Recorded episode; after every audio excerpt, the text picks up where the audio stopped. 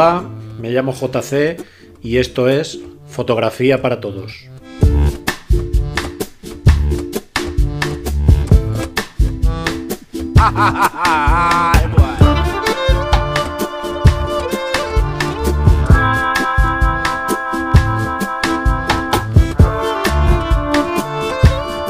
Un podcast que pretende que escuchéis una serie de experiencias y consejos para que aprendáis fotografía desde el nivel cero. Y por qué no, quizás algún día podáis vivir de este.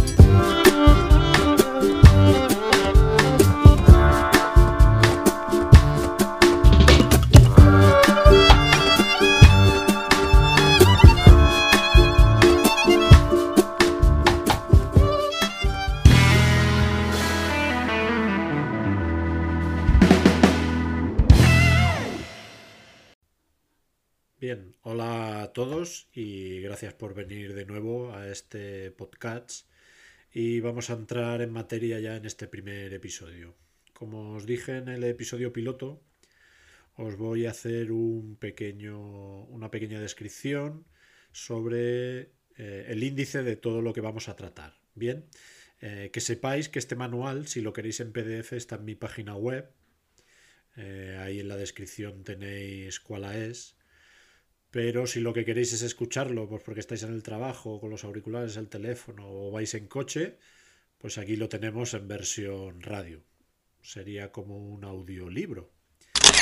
Bien, vamos a entrar en materia. Primero de todo está, eh, lógicamente, desembalar la cámara.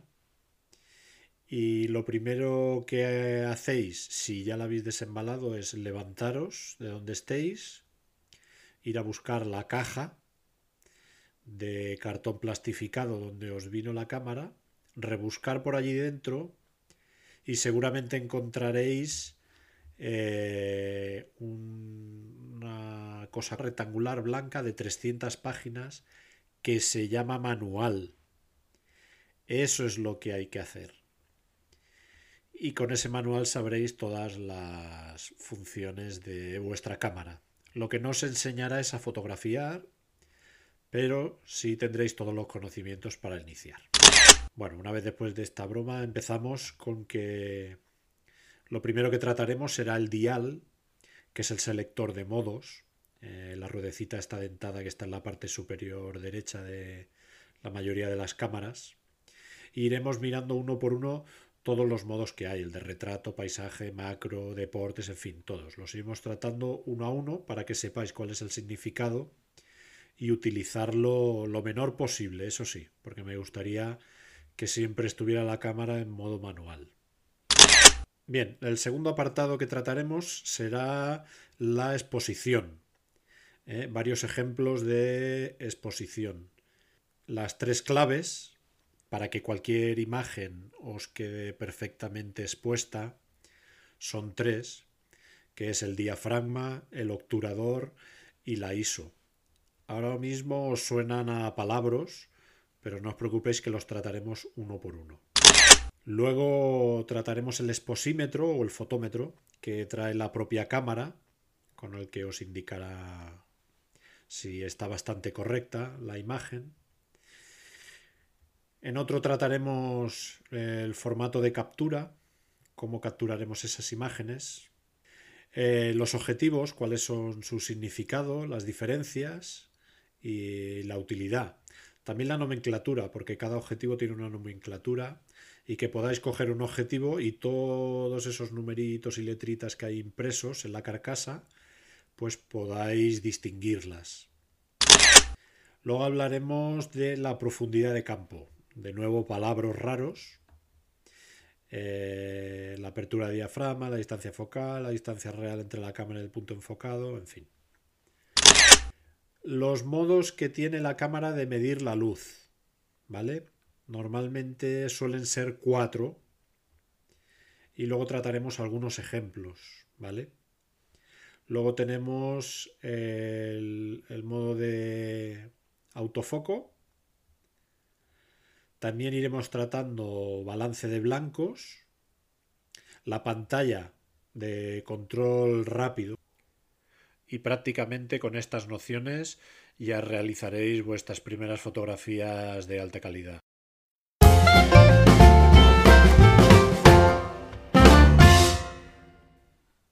Bien, vamos a empezar con el primero de todos, que es eh, lo que os he explicado, la, la, ruedecita dentada que hay encima de la cámara a la derecha, que es el dial y el selector de modos. En este selector de modos normalmente hay impreso eh, una serie de letras eh, y algún dibujito.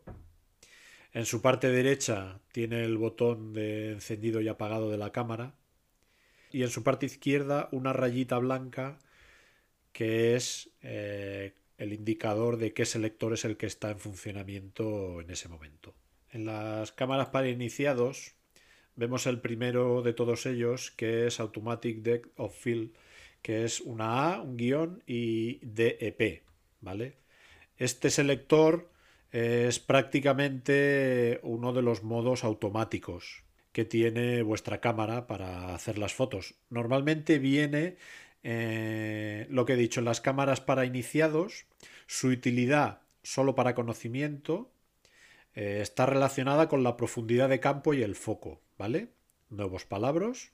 Os avanzo que este modo hace que veáis enfocado más o menos a una persona eh, o un objeto y el motivo que hay detrás de ella para enfocar, ¿vale? Por ejemplo, si queréis fotografiar a vuestra pareja o vuestra mascota y detrás hay un monumento, eh, para que salgan ambos, colocáis a vuestra pareja a unos metros bastante delante del monumento para que podáis si no tenéis un objetivo gran angular, para que podáis pillar el monumento completo, ¿vale? Si no, no, no podéis encuadrar las dos cosas. Pues bien, la profundidad de campo lo que intenta es que lo que está cerca, que es vuestra pareja, y lo que está lejos, que es el monumento, pues queden los dos enfocados y nítidos, ¿vale? Bueno, parezco Coco de Barrio Sésamo. El siguiente selector que hay es el modo retrato, en inglés portrait, y en las cámaras, eh, como por ejemplo la Nikon, eh, sale la imagen de una señora con una pamela. En Canon simplemente es el, rostro ladeado de una mujer, ¿vale? Básicamente eh, se usa para fotografiar personas u objetos en primer plano, sin importar mucho todo lo que haya alrededor. Eso sí, eh, tienen que estar estáticos. El efecto que realiza es automáticamente el de suavizar bastante la piel sin que se vean muchas imperfecciones, ¿vale? Suele utilizar una profundidad de campo, eh, recordar este palabra, lo veremos más adelante. Suele utilizar una media baja para conseguir que el objeto o la persona quede bastante nítido y el fondo desenfocado. Esto lo conseguiréis colocando eh, vuestro diafragma, otro palabra, más abierto posible, o sea que el número F eh, sea el más bajo. No os preocupéis que veremos más adelante lo que os estoy diciendo. Bien, el siguiente modo es el paisaje escena. Es el siguiente modo también automático en el modelo Canon salen dos montañitas con una nube y por ejemplo en Nikon el logo es una montaña que se ven claramente los dos picos, ¿vale? Como su nombre indica, sirve para fotografiar paisajes que en ese momento estéis haciendo. Hay otras cámaras también de mucho nivel, pero prácticamente yo no las he tenido personalmente, entonces por eso no os hablo de ellas, como pueda ser una Sony, una Fuji, bien. Eh, básicamente he tenido Nikon y Canon y son de las cámaras que yo os hablaré. Bien, con esta escena, con este modo de paisaje escena, la intención es tener la mayor visibilidad posible o que salga la mayor parte posible nítida de vuestra foto. Usaremos una profundidad de campo media alta, o sea, un diafragma bastante cerrado, que vuestro número F sea el más alto. De nuevo palabras, ¿eh? simplemente para que os suene. Recordar que en los modos automáticos como este, la cámara elige la configuración por vosotros. no podéis elegir nada. Por eso deseo que enseguida pasemos cuanto antes al modo manual.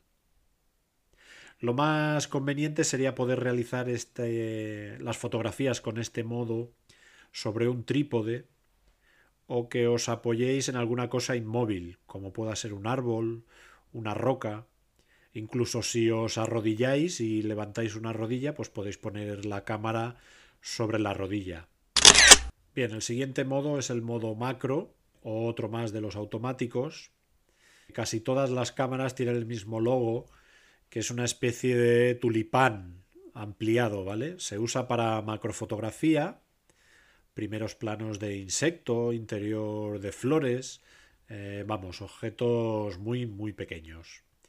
Este modo utiliza una profundidad de campo media alta, o sea, una abertura de diafragma muy amplia para que entre mucha luz. ¿eh? Ya vais cogiendo un poquito. Y la F eh, será muy baja. Parece contradictorio, pero más adelante lo entenderemos mejor. El nuevo palabra que vamos a usar ahora utiliza una velocidad de obturación muy rápida para que las imágenes no salgan movidas. O sea, lo que se llama congelar la imagen. De todas maneras, si podéis, eh, utilizar trípode. Bien, el siguiente modo que trataremos eh, es el modo deportes o movimiento. Casi todos los modelos de las cámaras traen el mismo logo, que es una especie de atleta corriendo. Se utiliza para fotografiar objetos o personas que estén en movimiento. Intentar sobre todo que podamos congelar ese movimiento y que no salgan vuestras fotos como si la persona o el objeto estuviera tuviera una ráfaga detrás, como la que llevaba Superman cuando volaba, que no dé sensación de que está en movimiento y lógicamente no quedan nítidas. Siempre y cuando, repito, no sea porque vosotros hayáis deseado que esa foto salga así. Bien, en este modo se utiliza una profundidad de campo baja, eh, o sea, una apertura de diafragma muy abierto y una F muy baja. Con esto conseguimos que salga nítido el deportista o el objeto que esté enfocado en primer plano y con una velocidad de obturación muy alta para que esa imagen nos quede congelada aunque éste se esté moviendo. Por ejemplo, en Fórmula 1, en MotoGP, eh, esas motos que van a tanta velocidad, si estáis paralelos a ellos, si no disparáis a una velocidad de obturación muy rápida, como 5.000, 6.000, 8.000. Seguramente cuando apretéis el botón la moto ya haya pasado por vuestra parte y no hayáis conseguido cazarla. Lo que sí que podremos hacer en este modo automático es previamente poner el modo de disparo en ráfaga para poder disparar muchas veces seguidas y así captar el mejor momento. Dependiendo del modelo de la cámara, podréis hacer más fotos por segundo en modo ráfaga. Intentar captar la acción que más interesante sea para nosotros o para el retratado. Pero ya veremos cómo hacerlo y no morir en el intento. Bien, el siguiente modo es el retrato nocturno. Eh, también es automático. En este caso, casi todos los modelos de las cámaras traen el mismo logo. Eh, que se ve una especie de silueta de persona que parece más un peón del ajedrez y en la parte superior derecha tiene una luna o puede cambiarse por una estrella dependiendo del modelo. Se utiliza básicamente para que podráis fotografiar de noche a vuestra pareja y que quede acorde con el fondo. Utiliza una apertura de diafragma muy abierta y un número F eh, muy bajo, muy bajo. La velocidad de obturación que utilizará es muy baja, por lo que es recomendable el uso del trípode. ¿Veis aquí la palabra velocidad de obturación?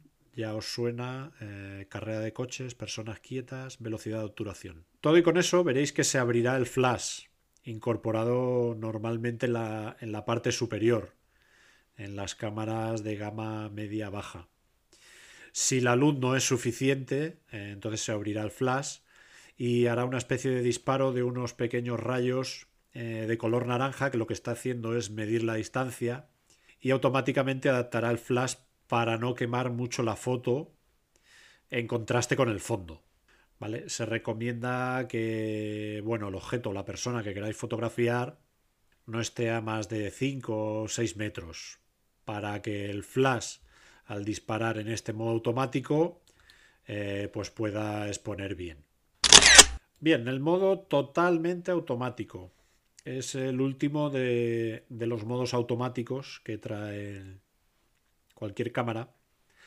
Todo y que hay alguno más, ¿eh? dependiendo, ya digo, del modelo de vuestra cámara. En este caso, el modo totalmente automático, en algunos modelos tiene el logo, por ejemplo, Canon es un rectángulo verde y otros modelos solo pone auto y el logo suele ser un frontal de una cámara y encima pone auto. Bien, en este modelo la cámara es la que toma el control total de la misma, absolutamente de todo. Analiza la exposición, la velocidad, el diafragma, el ISO y el flash. Ya habéis visto aquí algún palabra nuevo. La utilidad que yo le veo es únicamente en dos ocasiones. La primera, cuando te acabas de comprar tu cámara y quieres practicar por primera vez. Y la segunda, cuando lleves mucho rato haciendo fotos y no quieras calcular más eh, la exposición y la velocidad. Con lo que volvemos a la primera justificación. No calculas porque eres principiante. Pero tranquilos que después de este podcast únicamente usarás el modo manual y calcularás tan rápido que será, será automático el, el cálculo.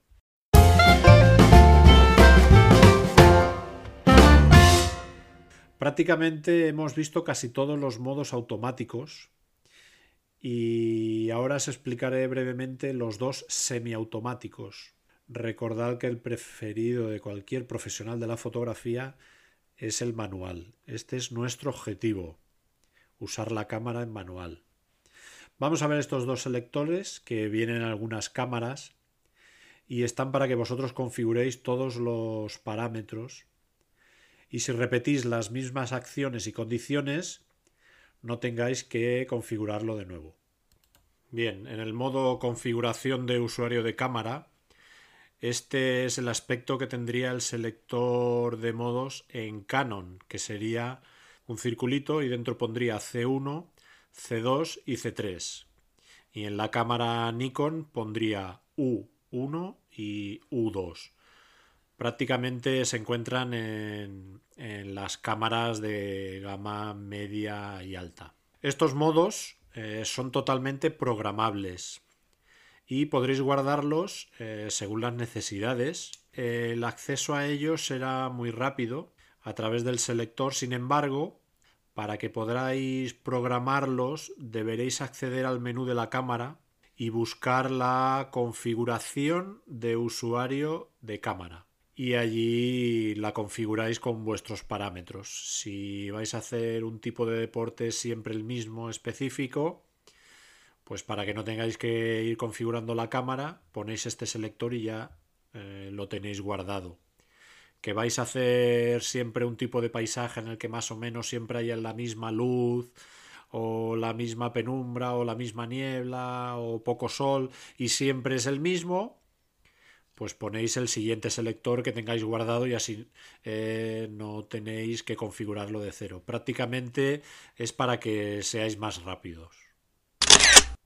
El siguiente modo semiautomático es el de prioridad a la apertura. En los modelos Nikon viene simplemente con una anagrama que es una A. En este modo tú eliges la ISO y la apertura de diafragma, otro nuevo palabra. ¿eh? Y la cámara elige automáticamente el tiempo de exposición, el tiempo que va a estar expuesto. En Canon es una A y una V minúscula. Tú lo único que decides es la profundidad de campo que quieres. O sea, elegir más o menos qué distancia quieres que esté enfocada y qué parte quieres que esté desenfocada. Se utiliza prácticamente para vuestros viajes y en algunos retratos, pero que no será nuestra misión. El siguiente modo es el de prioridad al tiempo de exposición. En Canon es una T mayúscula y una V minúscula y en los de Nikon viene el anagrama de una S. En este modo tú eliges eh, el ISO y el tiempo de exposición y la cámara elige automáticamente la apertura del diafragma.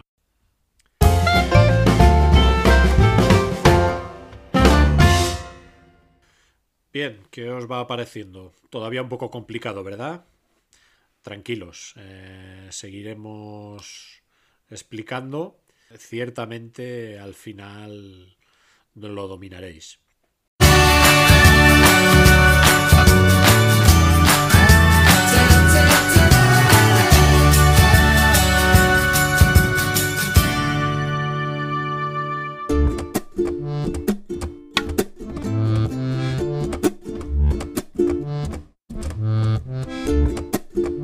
Si tenéis curiosidad, volved.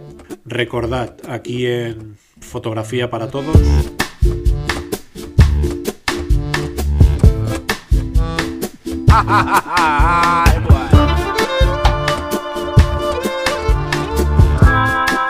Muchas gracias y ser bueno.